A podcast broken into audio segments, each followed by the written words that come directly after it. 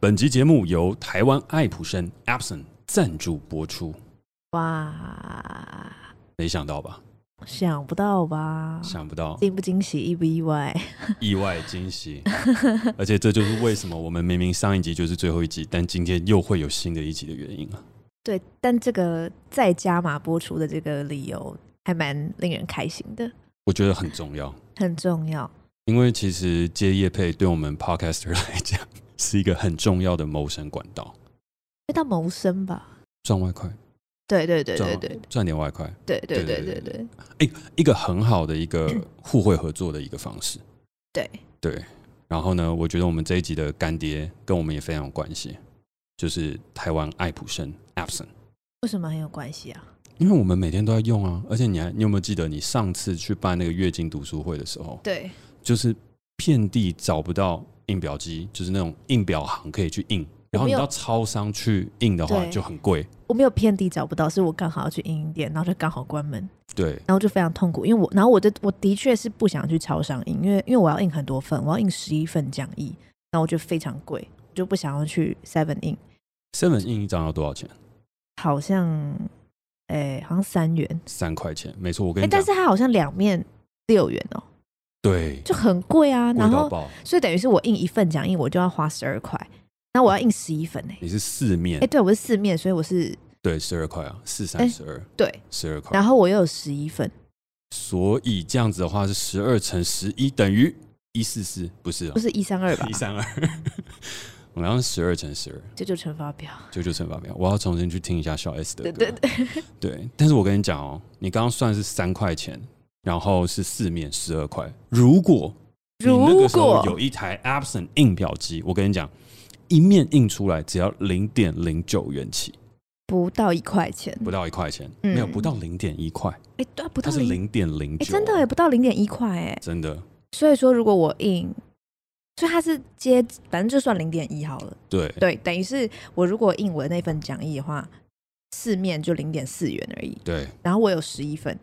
对，这样是多少？很便宜就是了。我们这种数就学大题概目交给四别十人，四块啊！哎，四点44四，四点四，才四点四，我对印呃十一没有没有没有，份但哎是但是你要加上纸的钱，纸一张一块，就是 double A 的纸一张一块，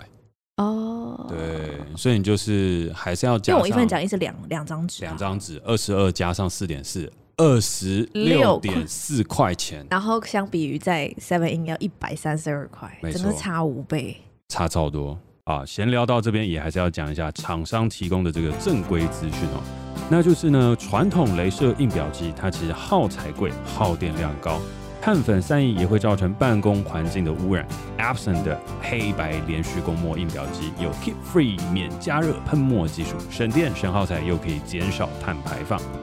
而且呢，到五月三十一号前呢，都有所谓的免费试用活动，获选试用结束后，最高还能享有三千元的折扣，超优惠购机价。当然，我们这边也一定有读后听众的特别优惠链接，买 M 一一二零就送两瓶黑色墨水，市价总共一千一百元。那这个超优惠链接呢，详细的资讯就附在我们的节目资讯栏当中啦。然后呢，同时也呼吁各个赞助商一起来找我们合作哟。那我好，们就准备进入今天的正集。正式开始。好，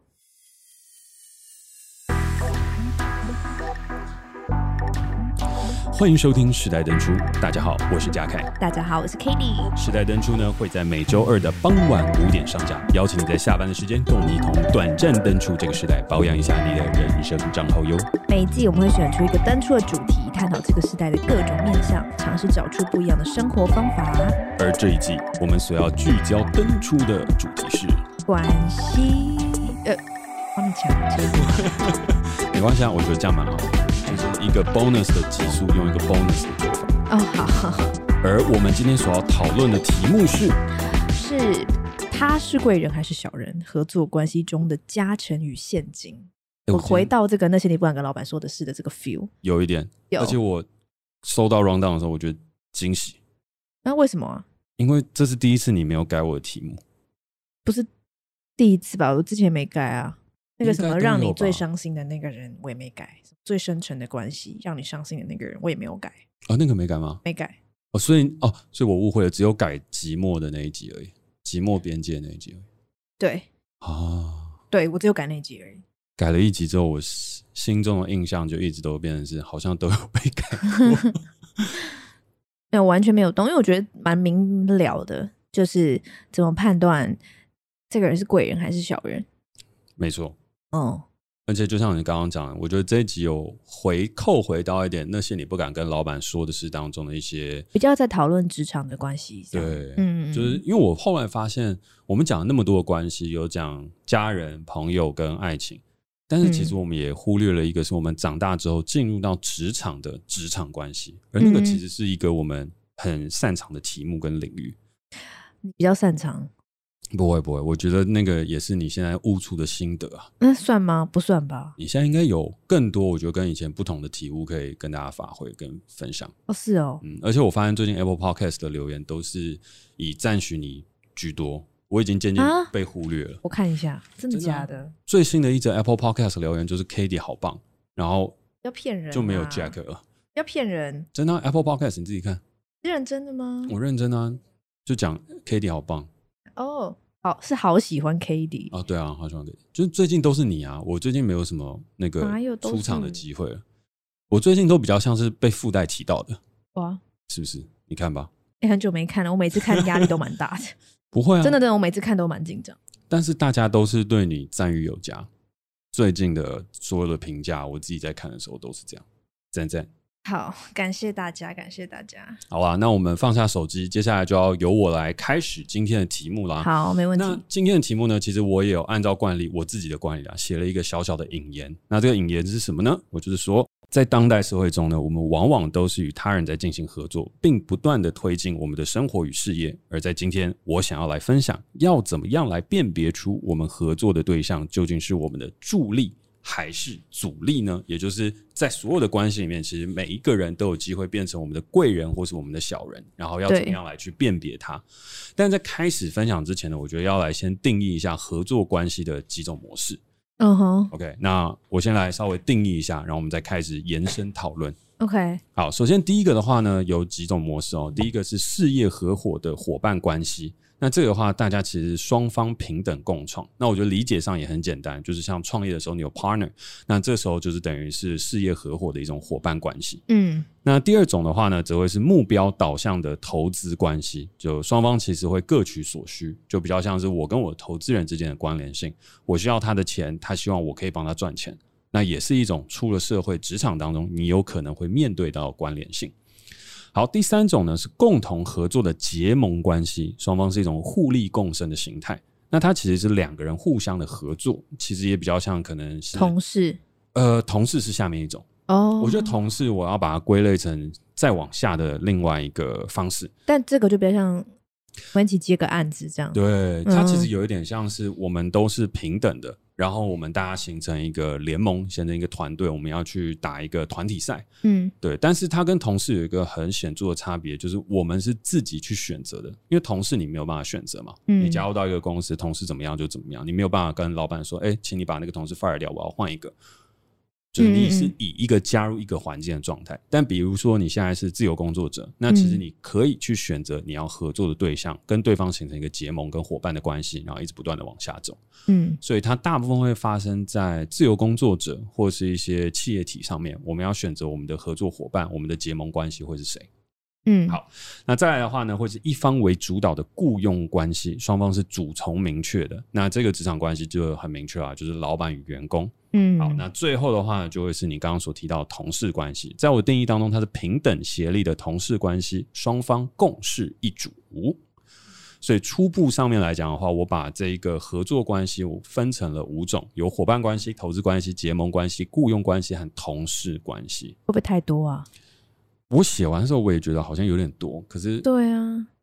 就是交给我开场就会有这个问题，就是太逻辑性。但没关系啊，我觉得后面聊一聊，大家会越聊越明白，跟越好聊越有趣。好，那首先呢，若以可否选择作为区分的话，因为就像你刚刚讲的嘛，就是刚刚关系有很多种，所以我们分成两大类。那第一大类就是可以选择的关系，它是一到四种。那前面一到四种，我觉得快一点带过。那其实不能选择关系，也就是第五种平等协力的同事关系。这个是我们所无法选择，然后这也是我们今天会去讲的一个很重要的着力点。嗯嗯嗯，嗯，那这个也是到时候就交给交给您来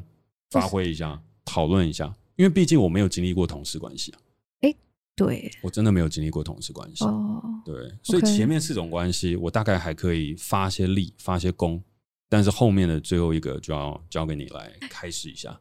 啊，可是我觉得我也没有很专业耶。不会，我觉得光是你经历过的那些，就已经比我经历丰富百倍了，所以很值得一谈。而且你现在又已经跨到了自由工作，所以回去看投资的关系，我觉得那又会是一种不同的见解。哦，OK，、嗯好好好，然后呢，因为这五种关系各自有所不同，所以其中我有稍微划分了几个，你要怎么样判断对方，就你合作关系的那个对方是贵人还是小人？那其实方式都是不一样。嗯，那我先快速的总结一下我的心法。好，好，那首先伙伴关系的贵人的话呢，有一个很重要的事情是双方要可以明确互补，并且相互体谅。那如果是合作关系里面的小人的话，它很容易发生在一个情况，就是双方想要一样的舞台。这个是我对于在伙伴关系当中贵人跟小人之间的差别。那为什么我会有这样的体悟？是因为我自己在创业的时候，虽然没有所谓的创业伙伴，但是我后面在做，无论是餐饮还是在做 token 的时候，它其实都有跟别人一起做一个 partnership，然后大家一起做合作，然后甚至在后面拍摄电影啊等等相关的事情的时候，我们都有点像是跟有一些比较重要的他人形成一种 partnership 伙伴的关系。那我发现好的伙伴关系就是双方一定是要能够明确互补，可以互相体谅。就是哦，你喜欢在台前，那我喜欢在幕后；你喜欢跟别人去沟通，我喜欢用逻辑霸凌别人。那双方 的， 你为什么冒出了一蛮好笑个的？好不容易我的幽默感有所进步，嗯好，那这个就有一个很重要的事情，是因为双方我们可以打不同的战场。嗯哼，所以，在一个合伙关系的时候，对方就很容易形成你的贵人，因为嗯你有很多你不擅长的地方。然后呢，我们大家彼此交叉互补之下，那彼此就会可以变成彼此的贵人，然后往前推进一步。 ，OK，那接下来下面一个事情是，双方想要一样舞台的时候，这就是往往悲剧的发生。嗯而在这边，我也真的要讲，没有人是真的想要当小人的。我觉得我的出发点是这样，没有人在一个合作关系里面就是说，耶，我要来当小人，check it out，我是小人，不是这样。嗯，大部分人都是莫名其妙，到最后就变成犯小人，就是啊，你怎么会是我的小人？或者是哎、诶我怎么被你阴了一把？不知不觉的，哦所以我们也有可能不小心变成别人的小人呢、欸没错，其实是很有可能的。那我觉得这边讲贵人跟小人，我们稍微再把它放开一点点，就是对这段关系有注意的人，我们把它统称为贵人；对这段关系没有注意，产生一些坏处的人，我们把它称之为小人。好，对，那跟传统那种犯小人，别人刻意去阴你，我觉得有点不一样。但是这个社会上并不是很多人刻意去阴你，而是你不小心就中了一个案件，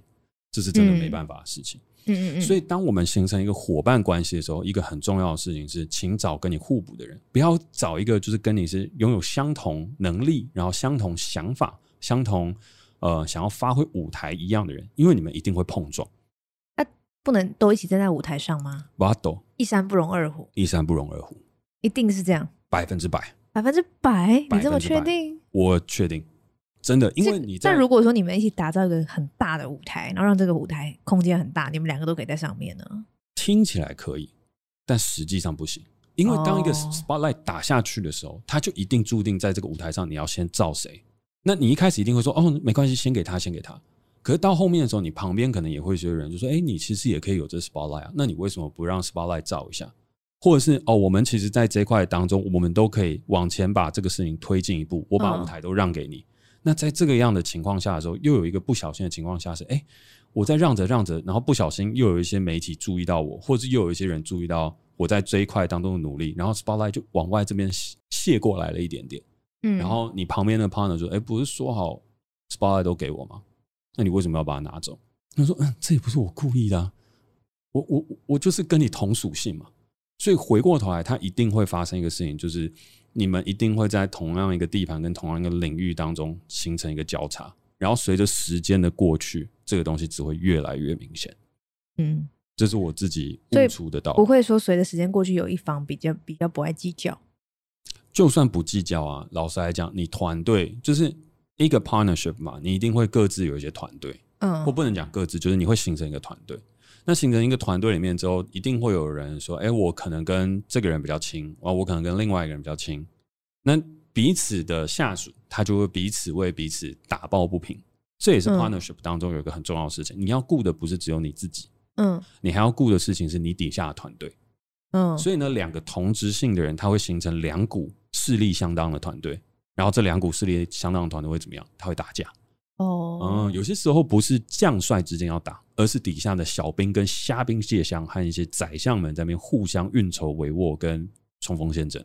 然后你还要去阻止他说：“哎、不要不要不要不要不要！我其实没这个意思。”但来不及了，已经打起来了，就嘣爆炸。这样其实有不同性质的店长。那如果你选到两个同性质的店长，又把它摆在就是一个地方做共同培训的时候，就会嘣爆炸。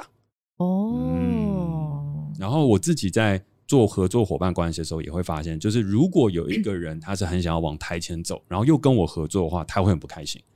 因为我就是属于那种，哎，你可以啊，你去你去，然后我不去。可是因为我自己在做我的我的事业体的时候，我已经把自己塑造成一个事业体当中对外讲话的管道了，所以就算我把 spotlight 让让给了别人，那其他媒体跟其他人还是会找到我身上。所以那时候就会让对方觉得啊靠，你不是说好 spotlight 要给我，你不是说好这个团队要让我来 build，结果到最后还是你在弄啊，还是大那家你都去找诶你、啊。那你这样讲，我就会想到我们一起做 podcast，然后你就是想要给我舞台，可是最后 spotlight 还是会到你身上，可是我完全不 care。哦，我跟你讲，这个就是一个我觉得有趣的事情，因为出嗯发点不一样。哦，出发点那个时候我们不是以 partnership 的角角度度去走，我们走我们的是是雇佣关系。第四点，一方为主导的雇佣关系。哦，所以我会理所当然觉得 spotlight 在你身上我没有关系。我觉得会是这样，可是到后面的时候，你也会发现啊，这个不是在于 spotlight 的事情了。后面的话会是在于这个东西表现出来的时候，我们所接收到的评价啊、评论啊、一些等等的东西的时候，你其实心中也会开始去在意，因为我们从雇佣关系开始出发，所以你一开始会觉得，哎、这个东西，呃，这样子顺顺的推或者这样去走，你愿意去试试看。可是譬如说，当我们今天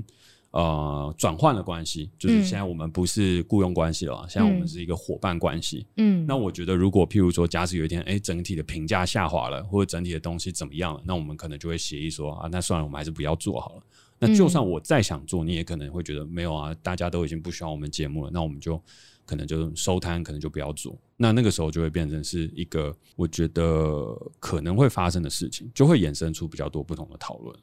哦，嗯，所以我了觉解得关系当中起点跟终点还有过程，它可能会发生一些不同的变化。那像我们的话，我们就经历过了伙伴关系，呃，对们我们经历经历过过了了雇雇佣佣关关系，系然后形成了伙伴关系，然后对我觉得未来可能说不定会发生结盟关系，是哦，然后等到说不定你在逐步成长之后，我们就有一个投资关系。说不定我逐步成长之后，我们会再一次雇佣关系，只是现在后来变成你是哦，我被你雇佣哦，对，哦，你的，我期待有 完这一成我天的啊英，雄之旅。我期待有这一天、啊。 我说这个就是一个很完整的英雄故事，哎所以你心中有想这个事情？当然是没有 啊，你你怎么可能会受雇于人呢？我我会受雇于人啊，呃呃，by project，哦，对对对，by project 受雇。好，那下一个呢？我这个讲很快，以目标为导向的投资关系呢，如果要成为这样子里面的贵人的话，你要能够站在另外一边的立场试想，并愿意聆听另外一方的意见，付诸执行。那如果会成为小人的状况下，就会是会认为对方不懂自己的立场，然后最终觉得对方很固执，很难以教化。那其实嗯这讲的东西很直白跟很简单，他就是在讲换位思考。可嗯是我觉得投资人跟被投资者，他最困难的事情就是我们怎么样去站在对方的立场去思考。嗯嗯去包容，然后去聆听，最终去做出彼此会觉得适合的改变。嗯我觉得这是我自己在投资关系当中学到最最最重要的一课，嗯因为嗯，投资人往往会觉得被投资者，也就是创业者，太过于莽撞，太过于北莽，就是总是想着自己的理想跟目标，那就是一直没有办法赚到钱。可是回过头来，如果他能够转换自己的立场，想到自己可能是二十七八岁的时候，那时候对世界还很有梦想、很有想象的那个状态下，那你会不会给对方多一点机会去尝试呢？你现在在对投资人喊话吗？呃，也不算对头，还蛮像的。你就说，如果你可以想象你二十七八岁的时候，你对这个世界很有理想，难道你不会给 那个自己一个机会吗？哦。但是我要先说啊，我目前所遇到的投资人其实都还不错，哦他们其实 OK 是能够换位思考的，所以他们其实有给二十五岁到三十岁的我一个成长的空间。他们就说我投资你是看十年以上，所以前面五年你一定都在莽撞，你一定都在变化跟成长。但到三十岁后，我们所看的角度跟给你的建议就会不一样。所以我觉得我遇到的投资人还不错，那你三十岁啦、对，所以我现在有更在意能不能赚钱这件事情。所以他们现在真的在你一三十岁后给的意见，真的就比较不一样。呃，会比较成熟的去看待所有的事情。就以前当然也还是很成熟啊，都会看财报啊，每一季做董事会啊等等。但是接下来就是说，你该犯的错、该走过的路已经走过了，所以你接下来要东西要准确率要更高，那个 percentage 哦要上升，你的命中率要上升。你不能够再像以前一样去做各种的尝试，但你以前这些尝试是很好，因为你就花这些钱去买到这个教训，然后你接下来可以同整的 budget 变得更多，你会更有效率。哦 OK，对好，所以我觉得这边是一个很重要，但是我也要身为一个创业者，我也要跟大家分享的事情就是，你也必须要站在投资者的角度去想，然后很认真听他们怎么讲，因为他们其实真的经过的事情比我们来的多，嗯，然后不要觉得对方都是那种老古董，跟不上时代，老古板吧，老古董与老古板，老古董是真的古董哎、真的古董，真正的那嗯种家具的古董啊，对，啊，没有人用老古董吗？不会说人是是老古董吧？你这样是物化别人。物化别人，收回老古板，好， 不要想象对方都是有一个老古板，因为他真的走过的路跟经历过的事情很多。你现在所经历过的失败，也是他可能曾经经历过的失败， OK，所以他现在才会苦口婆心的跟你说啊，你这边做错了，你应该要怎么样做，你应该要慢下来，或你应该要再加速成长等等的。所以变成不是说只是投资者要去站在被投资者的角度去思考，然后去给予更多的宽容，然后鼓励，类似像一个 mentor 的样子。被投资者，我们自己也要虚心受教，不要每一天在那边趾高气扬，说啊你不懂啊，你懂 Metaverse 吗？不懂吗？啊你懂 Blockchain 吗？不懂吗？你懂这个 AI 吗？不懂吗？你懂这些新的 New Media OTT platform 吗？你有看 Netflix 吗？就是这不是这样子的逻辑， OK，而是是说，对方虽然不懂这个，可是他当年也经过 IC 设计，也经历过很多别人不懂的时候，所以这只是一个相互之间的类比。那回过头来，如果你要让对方成为你的贵人，你也成为他的贵人的话，那你要很认真去跟他讲，你现在在做的事情是什么，blockchain 嗯到底是什么，然后 OTT 平台到底是什么，市占率为什么会上升，然后从他们的经验跟角度来让你得到发展，了解。这样好子才能互为贵人，不会互为小人。 OK，好，那下一个下一个，下一个的话呢，就是一个结盟关关系。。好哇、我真的发现我好像讲好多哦、对啊，你每次都在那边 Web 二点零、Web 三点零，对我好像逻辑切太 多，我自己讲到现在我都觉得哎、好累哦，可以休息一下。好，但是不行，既然自己讲了就要自己负责。好，好结盟关系里面的贵人的话呢，我觉得有一个很重要的事情是能力相同，而且可以一起成长。嗯嗯嗯，那小人的话呢，是能力相同，但却依附着你成长。嗯，我跟你讲，每一段关系我都有认真思考过，然后去找出它其中的好与坏，跟它其中的一个利弊得失。嗯，然后结盟关系里面最最最重要的事情是，通常都要有相同能力才能够结盟。啊，如果你是那种能力不相同，还在那边结盟，那就是你自己笨。嗯，可以这样讲，这样讲会很过分吗？不会，不会啊，不会。对，因为很多人去结盟的时候，你就想说，哎、我跟你结盟，然后双方能力不对等，那我就想说，那你结盟个屁啊，就没有什么。就是大家可以一起往前成长的时间嘛，跟状态嘛，所以能力一定要相同。那以在这样的一个前提往下走的时候，能成为贵人的人，就是他会跟着你一起成长的人。嗯那会不小心变成小人的人，就是哎、诶你好强哦，我也很强，但是我看着你越变越强，然后我接下来就依附你底下，就是像水蛭一样开始吸你的血，然后就开始不断不断往前，然后但是他就这样吸着吸着吸着，你也你也甩不掉他，为什么甩不掉啊它？因为他的那个水蛭的那个嘴巴，它就卡进你的那个肉里面，它就但是甩不掉，因为结呃那个什么结盟关系是可以选择的、啊，所以会甩不掉它，应该不会有甩，不会真的甩不掉它吧？我们可以选择不要跟他继续啊。但我跟你讲很难。然、后为什么？就是成为水蛭类型的那种伙伴关系里面的，呃，不是伙伴了，结盟关系里面那个小人，他大部分就是已经吸住你的皮肉，也就是已经知道你做事情的方法，他也知道你做事情的原则跟一些相关的规则和相关的资源，就是你们已经绑成了一个品牌，他已经依附在你身上，哦，是品牌哦，类似嘛？那就是这样不就是伙伴关系不？是不是不是，这还是有一个差别。这个结盟关系，举例来讲好了，像是随便说随便说，你跟三菱最近月经读书，你的月经读书会嘛，嗯嗯然后跟嗯三菱一起联做名香氛蜡烛，做了香氛蜡烛嘛，嗯，对不对？那这个是一个很好的伙伴关系嘛，啊，不，哦结盟关。系嘛。就我不能说不做就不做，因为已经开始做，好，我先是类似一像部这样分是这样，但是嗯另外一个我就跟你讲一个好跟坏的可能性。我们先讲好的可能性，也是我现在看到的。你看，你们现在形成一个结盟，然后他在发展他的品牌，嗯，然后你也在发展你的品牌，嗯，然后在这边形成一个交叉，你们把你们的品牌拓展给更多人知道。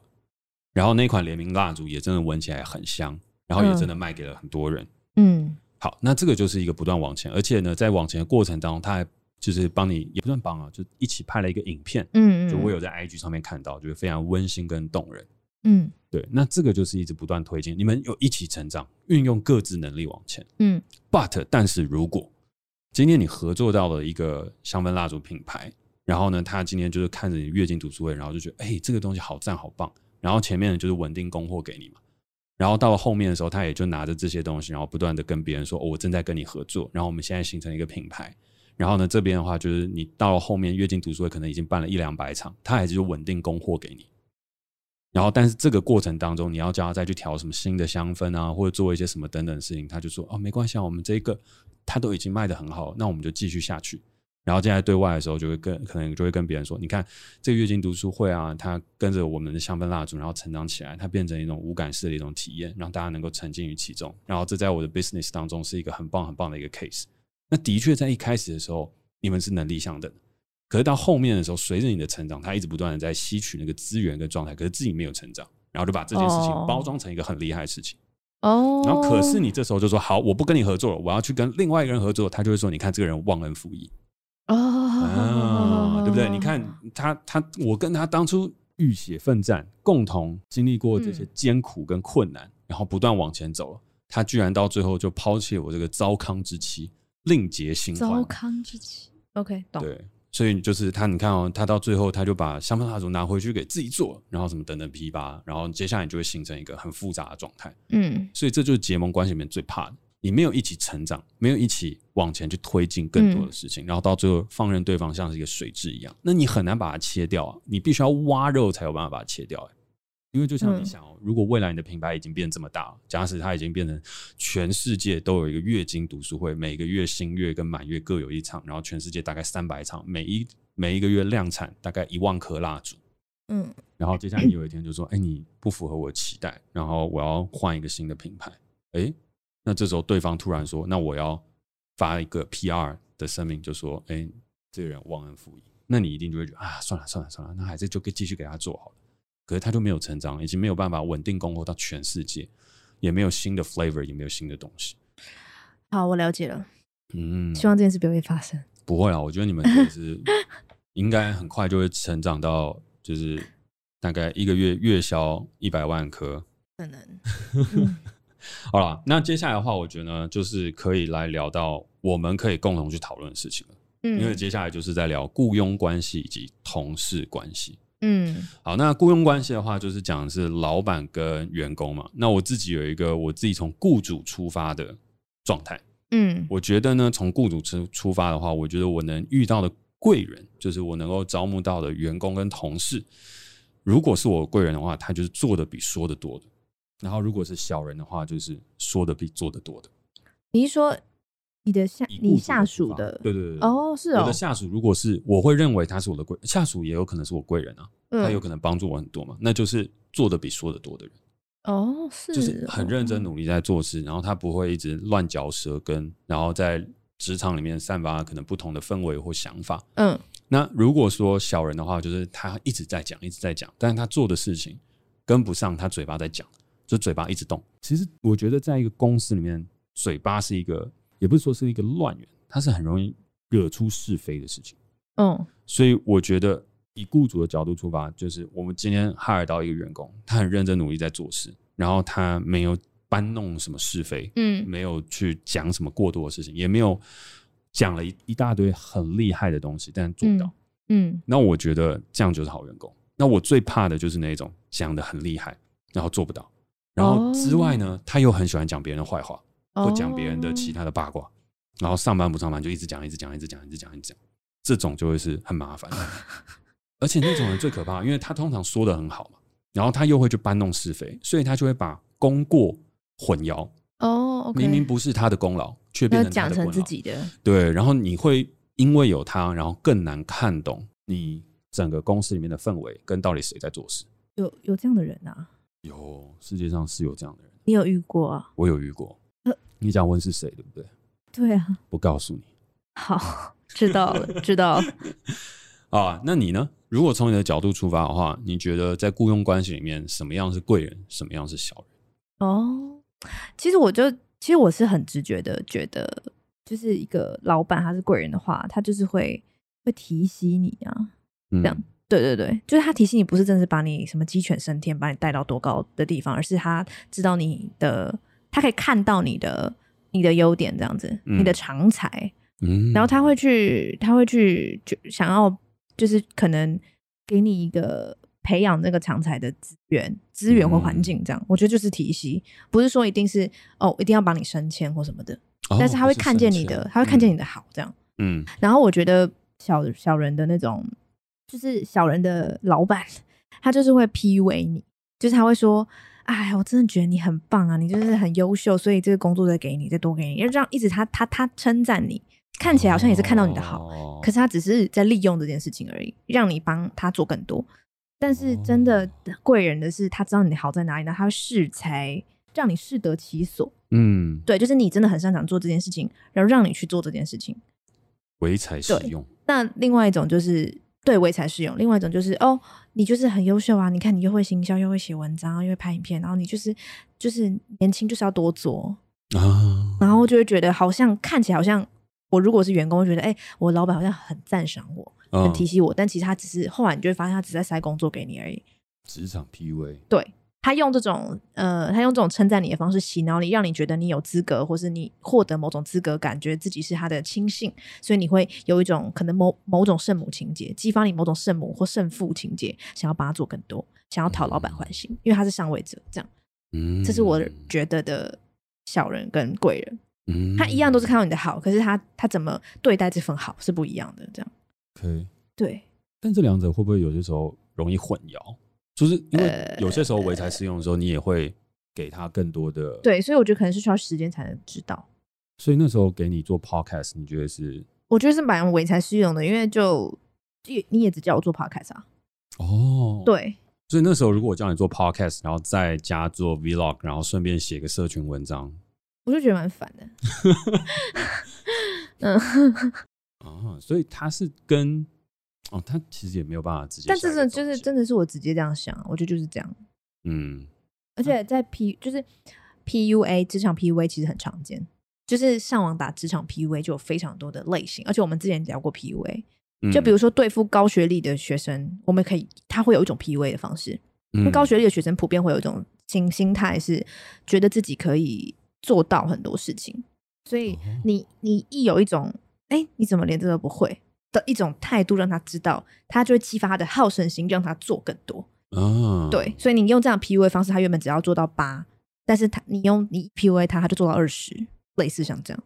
嗯嗯，就是有很多这种 PUA 的方式，然后不同的不同的不同的新鲜人啊，或是小小呃小菜鸟，或是已经有点小老鸟的，都有一种不同的 PUA 方式，但通常都是会跟你说你很棒啊，对，就是有点小情绪勒索啦。我觉得 PUA 真的是一个蛮可怕的事情。对，那下一个，好，下一个，下一个是 同事关系的对，好 啊，其实我不知道哎、我我我刚刚直觉想，我觉得同事就是如果是贵人，就是他做好自己的本分，嗯，就是贵人了吧？就是他不要雷你，就是贵人啦。呃，做好自己的本分，然后不会要你去帮他做他的工作，你不需要帮他做他的工作。嗯，然后你们你们可以一起就是很顺畅的，就是一起合作这样。嗯就你们在同个办公室，然后不太会有哦，我又要去帮他 cover 什么这样。哦，嗯，我觉得就算贵人了吧。这样就算贵人。好我没真的关这样那觉得好欸那那因为我小就人我就说我的经验不多啊。没关系，没关系。好，那小小人人我呢觉得就是他会去跟你计较，就是老板给的东西的差别，嗯，就是他可能觉得老板对你比较好，给你资源比较多，他就想要去较量这个东西，这样然后他在较量过程中，他可能也没有把他自己的本分做好，他就是一直忙在较量这件事情。哦，爱计较的，嗯，就是会觉得为什么你有我没有，这样嗯类似像这样。所以，如果把自己的本分做好，然后又能 carry 你的同事，你不会觉得他更像贵人。呃，当然会更贵人，可是我觉得如果他要 carry 我，然后哦好，他可以 carry 我，但不用 cover 我，哦因为如果，他 cover 我，就代表我我是小人了。嗯嗯嗯，对哦，carry 但不 cover，对嗯，OK。对，然后小人就是爱计较的，我觉得有诶、欸就是他花比较多心思在计较他获得的东西，而不是他付出的东西。诶，对，好像是这样。嗯嗯。嗯嗯嗯嗯嗯，那你觉得爱计较的跟雷包哪一个比较惨？就是那种你哈要，一直帮他去擦屁股的那一种，嗯都很对惨诶，欸怎么办？就两个吧，他们两个，他就们就这两 个都是啊，爱计较鬼跟雷包其实都是所谓的同事里面对。小然后我觉得有那种就是不懂然后装懂，装逼仔，装逼仔。不懂装懂，就比如说你可能不太，就有些就可能他不太知道怎么用 Google Document 好了。嗯就是 Google Document 其实没有很难，但它嗯其实有一些，比如说你要怎么分段啊，你要怎么按 Tab 之后它会变小标。嗯就是我发现这不是一开始大家就都，就我一开始也不是完全会，嗯我也是大学慢慢学的。嗯对，像这样的东西，假设他觉得这是很基本的，可是他他就发现他自己不会，可是他也没有问，哦，他就一直哦。好，我现在举一个很简单的例子，就是他就是哦不太会用 Google Document，可是如果我们嗯要共同编辑一份文件，他就会把那个格式搞得很乱，哦，类似像这样。装逼仔到最后变雷包然后，他也不会发现，就是诶对对对，类似像这样，对他也不会发现他把这个格式用的很乱，哦，对，诶然后我就要重改这样，装逼仔他很容易变雷包，但雷包容易变成爱计较鬼嘛？不会，我觉得雷包有分，就是雷包有分个性好雷包跟个性不好雷包， 个性不好雷包就是装逼仔啊，嗯哼，那个性好雷包就是我会觉得说啊，他们是单就是在跟你说一下这样，哦就单纯只是笨这 样，对，单纯笨还可以忍受，但是那种装逼对仔我觉得其实我觉得单纯笨，加雷包我不会那么我不会那么生气耶、就不行，嗯嗯嗯，可是我这样也没有什么资格。我现在只是举一个我觉得很简单的小例子，因为嗯这个只是小到你们共同编辑一份文件，但你们可能会共同做更大的事情。 ，OK，对，然后一开始我可能就不会发现说，哦，是你不会用。我我嗯一开始只是会觉得说，哎、你是不小心怎么样？就你一开始也不会直接就是说，哎、你不会用这个是不是？我来教你啊，这样，因为我们毕竟同事关系，你跟他没有什么上下，你也不是他的嗯主管，所以嗯通常以同事来讲，你就不太会去主动去教人家什么。嗯我自己觉得啦，就是对， OK，嗯，明白然。后但是几次之后就发现，哦，他其实不知道哎、但他还没问这样，类似像这样，嗯他可能就会说，哎、那你可以帮忙编辑一下嘛，哦哦、嗯类似像这样，来撇掉他主动编辑的责任，因为他可能也有发现，哎、他好像会把这个东西弄乱了、嗯我只是举一个很简单的共编共同编辑的例子，这样，嗯嗯嗯，对对对，因为我觉得我现在对于这种有一个很明确的那种图像浮现出来了，也对是啊吗到一些人的脸的那种感觉。最好是啦，你 不要乱讲啦，开玩笑啊，我真的但是。但是但是我我真的现在是举例而已啊。但我现在有点好奇的是，嗯那爱计较的那一种，它实际当中，如果像 Google Document 类似像这种例子的话，爱计较的那种是什么样子？有没有什么不实例？爱计较不叫不会，嗯，爱计较就他可能就是会发现，就今天就变成就假设他是比较会用 Google Document 的人，嗯，他就会在这个几时候就是开始教训你这样。哦我觉得是这样、欸，教训哦，嗯，因为他可能觉得在平常工作的时候有点不公平，然后他逮到小小的地方，他就可以纠错这样，哦，然后会证明就是我做的比较多，不会错过告诉你我做的比较多的机会。哦，类似像这样。呃，但这周只是我觉得，或者我听到一些故事，我的感受，嗯嗯嗯嗯然后也是比较新鲜人的，就是二十五岁以下的遇到的人，对了，你还年轻啊，，对，因为我已经不三十一了，对啊，三十一，十啊，我因为八我八月就过生日啊，所以算农历，呃，算那个新农历的话，你过农历年就是大一岁，哎、你们真的很喜欢算老哎、你知道，因为我每次回家，我妈就会说，你都要三十岁的人了，然后我就说那个 那个差太多没了。有，你知道，然后我就我发现我朋友也有这个困扰，他们每次回家过年，他们奶奶都给他们再多加三岁，这样就说什么没有，啊，因为你们就是过农历，然后农历再再虚岁什么的，哦所以就在对一直往上加往上加。然后我妈就是觉得我要三十岁，然后我就说没有，我就是因为我今年农历年我才二十四岁，我还没有过国历生日，哦她就说对没有，你现在是已经怎么你过农历年你就是什么虚岁啊，虚岁要再加一岁什么的。哦哦，哦对对对，就等于是我在她眼里现在就是个二八二二十八岁的类似这样的人，这样没有啦，没有。你二十五岁， 25正值青春年华，还有对大把青春可以好好挥霍。对。好，讲完了。好，那接下来的话，我有一个问题想问，因为我们刚刚从各个关系里面去谈贵人跟小人嘛，但其实贵人跟小人在我们出了职场跟我们的人生当中，它其实也有可能就是只有一种人是我们的贵人，一种人可能就是我们的小人。嗯，然后我想要问的这个问题是，你觉得贵人这件事情，它是有办法可以去培养的吗？呃，或者他有办法可以去寻寻觅觅去找到的吗？我觉还得是他我只能被动的我觉得他没有办法培养，他就是缘分吧。缘分嗯， ？OK，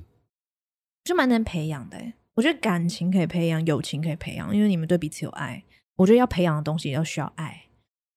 爱与时间，但贵人没办法爱，所以就只因为能你们是被动工作上的伙伴，你们又不爱对方，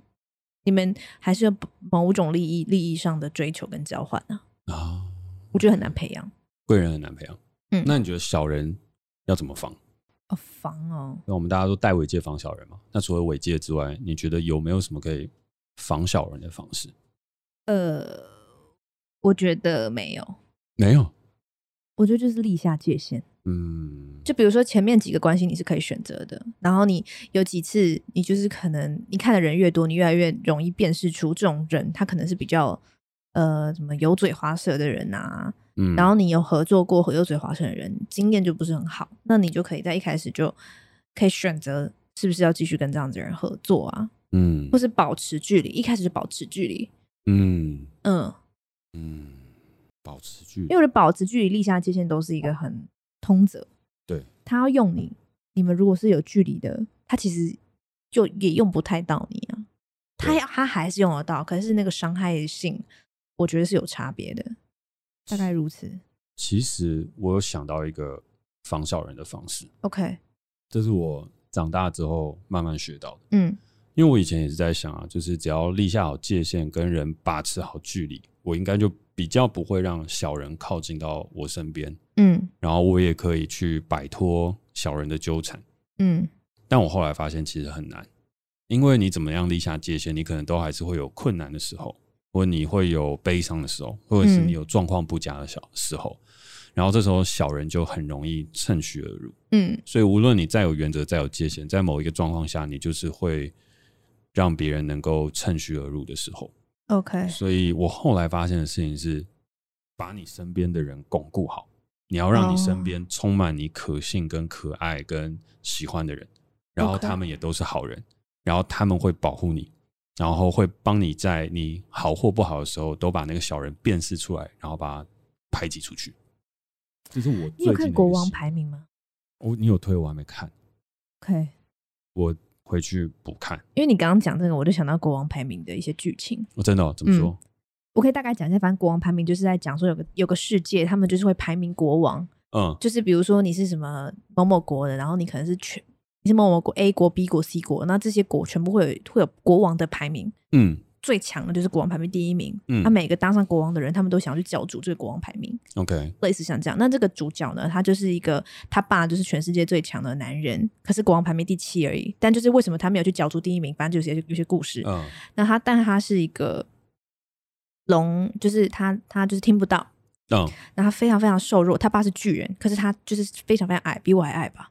就他可能只有到我的腰吧。 ，OK，一个男生嗯叫波吉，非常非常可爱。不急，波吉波吉对，就很可爱，他就是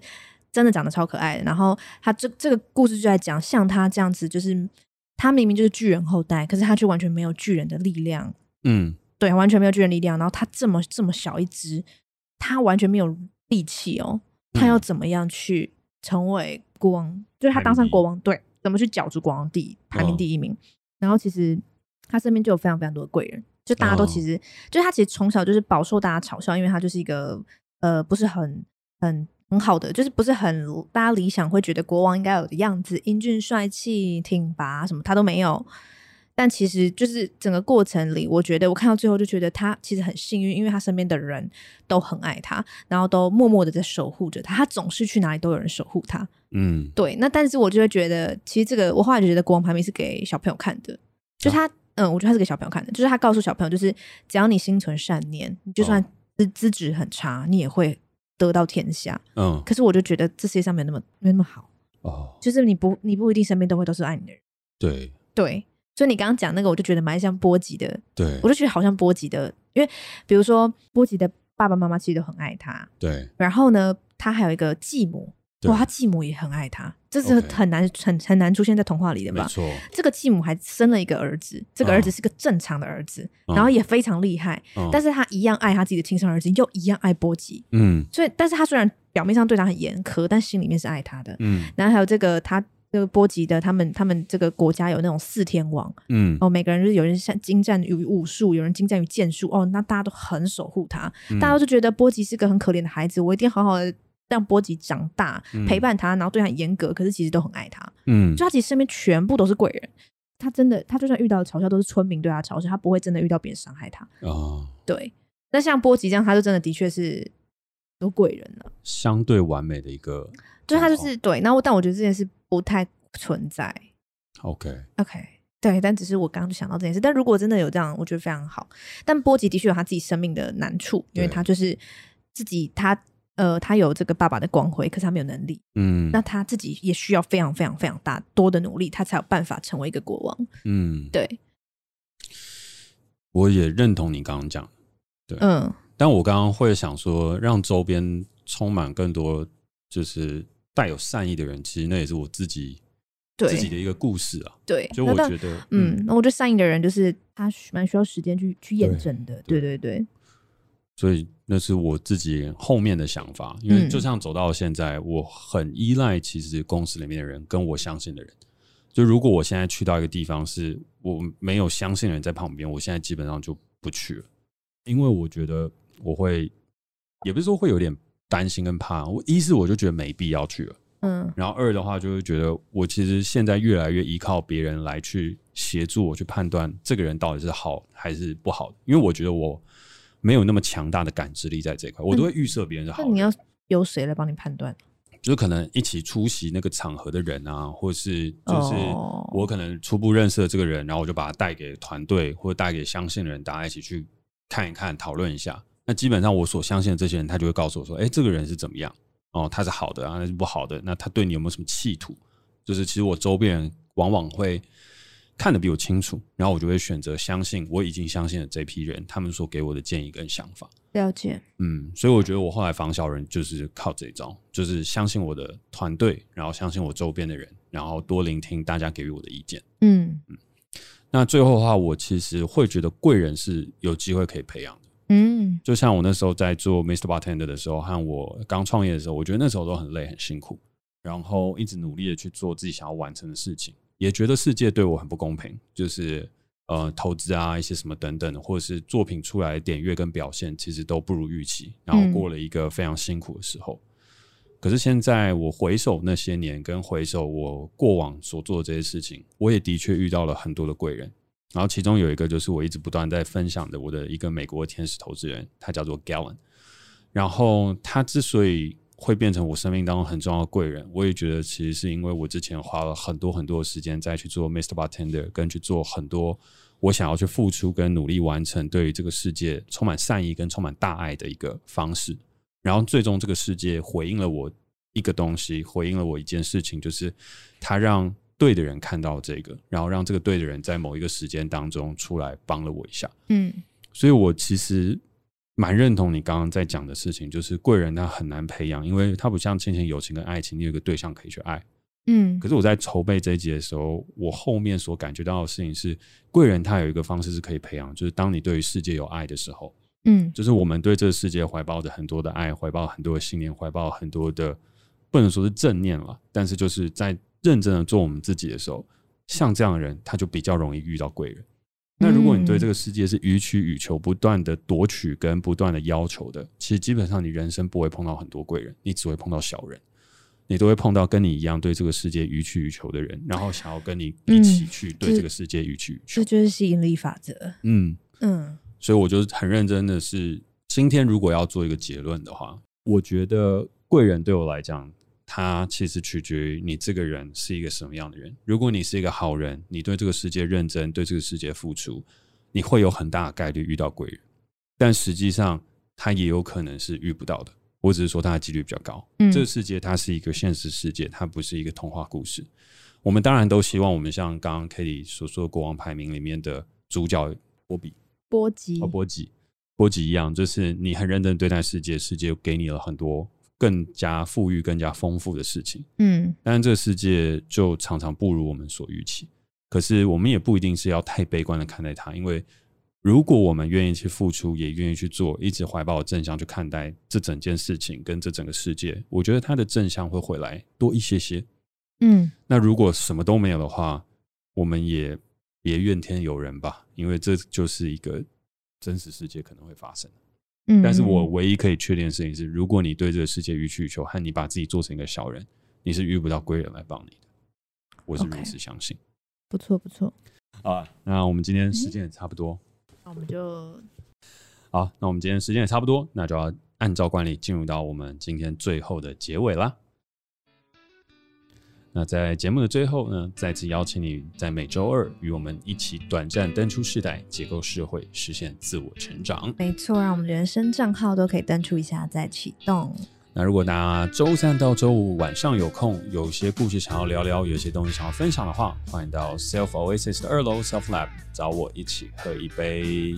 好，欢迎大家订阅我的晚安信。如果有任何内容产出的接案工作，也欢迎随时私讯我的 IG 哦。我是贾凯。我是 k d 那如果你喜欢我们的节目的话呢，欢迎小额赞助我们有。任何想跟我们说的话，也欢迎在 Apple Podcast 给我们评分加留言，或是透过底下连接私讯给我们哦。 OK，那我们下次见，拜拜拜。本节目录音器材由正成集团赞助播出。 Self Pick 徐家凯共创实验所协力制作。